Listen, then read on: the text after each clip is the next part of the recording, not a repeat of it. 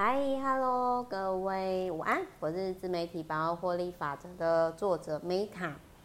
然后今天呢，就是哎，我刚好看到我的一个很厉害的 VVIP 呢，他就刚好在讲说啊，最近自媒体啊，就是有遇到一些瓶颈，然后就是他希望说可以多涉猎外国的一些自媒体创作者资讯。然后我就想到说，哎，其实有一本，因为各位知道吗？Meta 秉持着，嗯，每一本书都可以解决很多人的问题，所以呢，我就突然想到说，哎，我有一本，它虽然已经算是有就是两年多前的书啦，但是就是这一本书呢，其实就是很，我觉得还蛮适合，就是。自媒体经营者就是参考，为什么？因为如果你现在，我觉得这一本书很适合是，如果你现在遇到瓶颈、遇到关卡，然后你想要就是去看海外的人的资讯的话，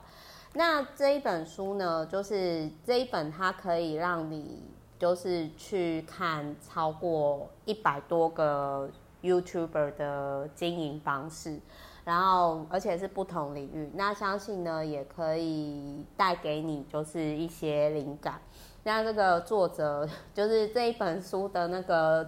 挂名的人，就是也有我的 VVIP 这样子。那在这一本书当中哦，我想跟各位分享的是说，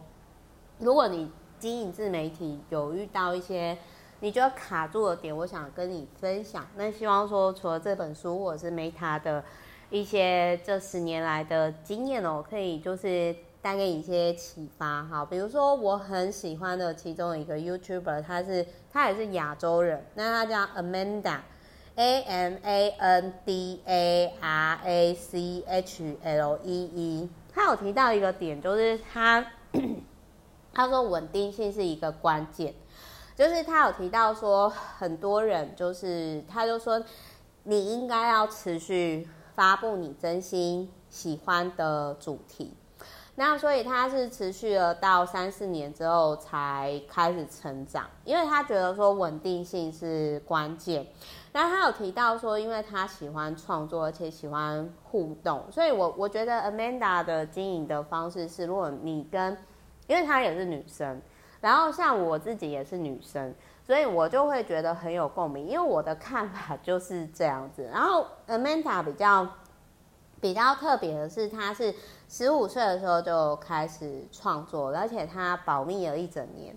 就是然后后来等到她就是过两年，就是过一年以后，她还跟她的家人朋友讲说：“哎，其实我现在有在经营频道。”我觉得这是一个不错的方式啊，就是你不用就很像说我那时候是。环游世界回来以后，然后我才跟大家讲说，哦，其实我现在就是有，就是环游世界回来，然后我周遭朋友或者是什么都吓一跳，然后后来我电视台的朋友就找我，就是去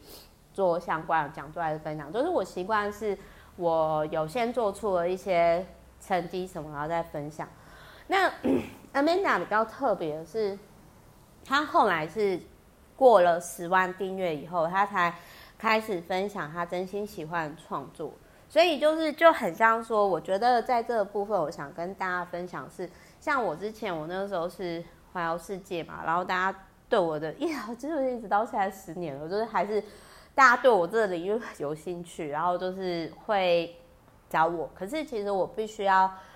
我那个时候就是比如说当了大学生的美儿旅游评审，还是一些频道之后，我就或者是说。接触了一些旅游部落客，我就发现到说，就是好像，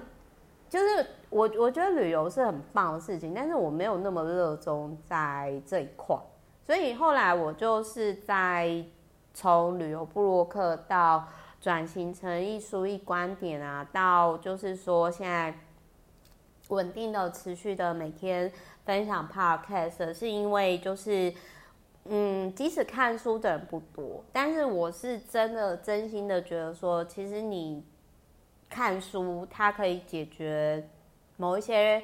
人生的问题，就是然后所以就是说，这是我很喜欢跟大家分享，因为我觉得每一本书都可以开启你另外一种人生的无限可能。所以就是呢，希望这一本书呢，可以成为解决你人生问题的一个礼物。然后，如果反正如果你现在呢欠缺灵感，然后呢，你想要去看国外的创作者都在干嘛，然后又是经营 YouTube 的话，这一本书一定可以给你一定程度的灵感跟启发，就是一本书让你直接接触一百本、一百个以上的 YouTuber。祝福大家，就是自媒体上的我们一起前行。OK，我是 Meta，I love you，拜拜。